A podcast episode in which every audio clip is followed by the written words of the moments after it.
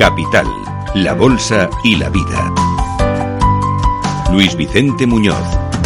Y ahora un minuto para la inteligencia económica, inteligencia de negocios. Vamos a examinar cómo está el transporte en la eurozona, a la luz del último informe que acaba de terminar Crédito y Caución, observatorio privilegiado del Comercio Internacional.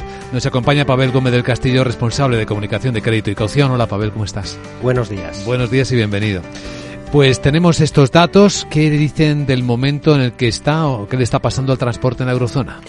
Bueno, pues eh, lo que vemos es que el transporte en la, en la eurozona eh, es un informe que mira todo, digamos, lo que es la evolución global del, transporte, pero específicamente en la eurozona hay una contracción del sector el año pasado en el entorno, estimamos que va a estar en el entorno del 1,3%. Eh, por ciento. Eh, lo cual, bueno, pues no son buenas noticias para, para el sector ni para el riesgo de, de crédito del sector. Mm. Digamos que eh, todo el transporte y la logística global está muy afectada eh, por la ralentización de la economía que empezó a materializarse en el segundo semestre del, del año pasado. Eh, y eso mm, específicamente en la eurozona es más intenso que en, que en otras regiones del, del, mundo por la baja confianza de las empresas y las eh, familias que todo esto pues termina afectando al, al, propio consumo.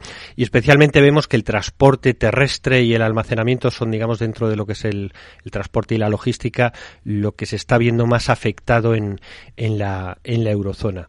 Eh, por aterrizártelo en mercados eh, nosotros ahora mismo vemos que este sector tiene un elevado riesgo de crédito en mercados como España, Portugal, Alemania, Francia, Italia, Países Bajos, Reino Unido, Suiza, Bélgica, Austria, Polonia, Hungría.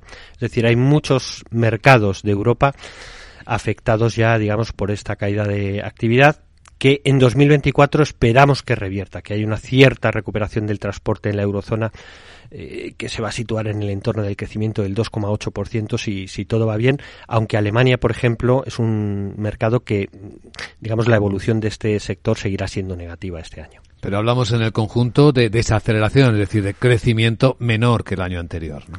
El año pasado hubo una contracción, eh, del 1,3%. Este año esperamos que haya una cierta recuperación en el entorno del 2,8%. Esa es la perspectiva. ¿Qué visibilidad eh, hay para este año más adelante?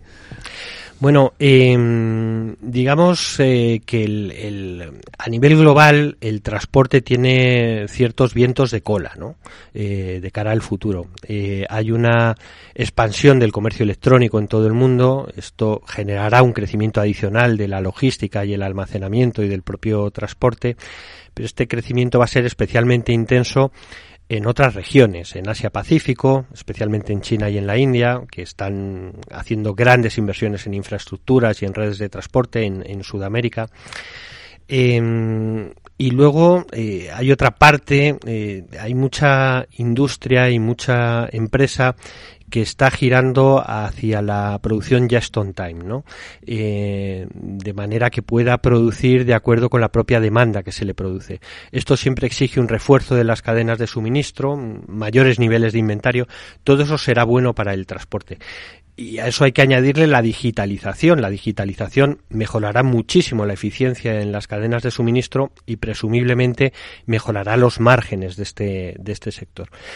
¿Qué tiene en contra en los próximos años? Pues una cierta relocalización de la producción, eh, que ya se está materializando, la volatilidad de los precios del petróleo, que siempre será una espada de Damocles sobre este sector, porque afecta de manera muy directa a sus, a sus márgenes, y también las exigencias de sostenibilidad, especialmente grandes en Europa, que van a requerir grandes inversiones en el, en el sector y que, digamos, no todas las empresas, depende mucho del tamaño de la empresa, van a poderlo realizar. ¿no?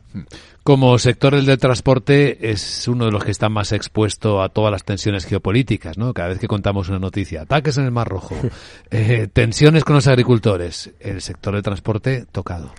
Sin duda alguna. La semana pasada hablábamos un poco de, de, de todos los efectos que estaba teniendo la crisis del, del, Mar Rojo y al final es un sector que se ve directamente afectado.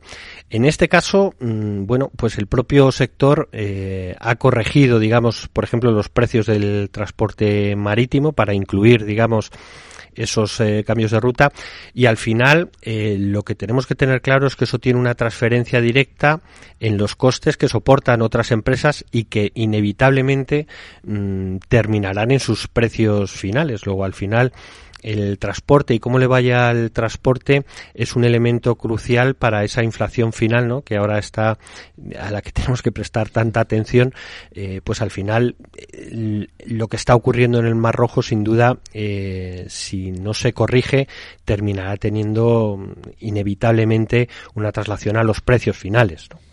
Ese es un elemento de excepcional interés en este momento en el que hablamos nosotros.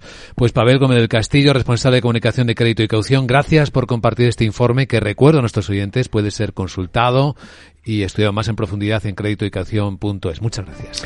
A vosotros y salud para todos.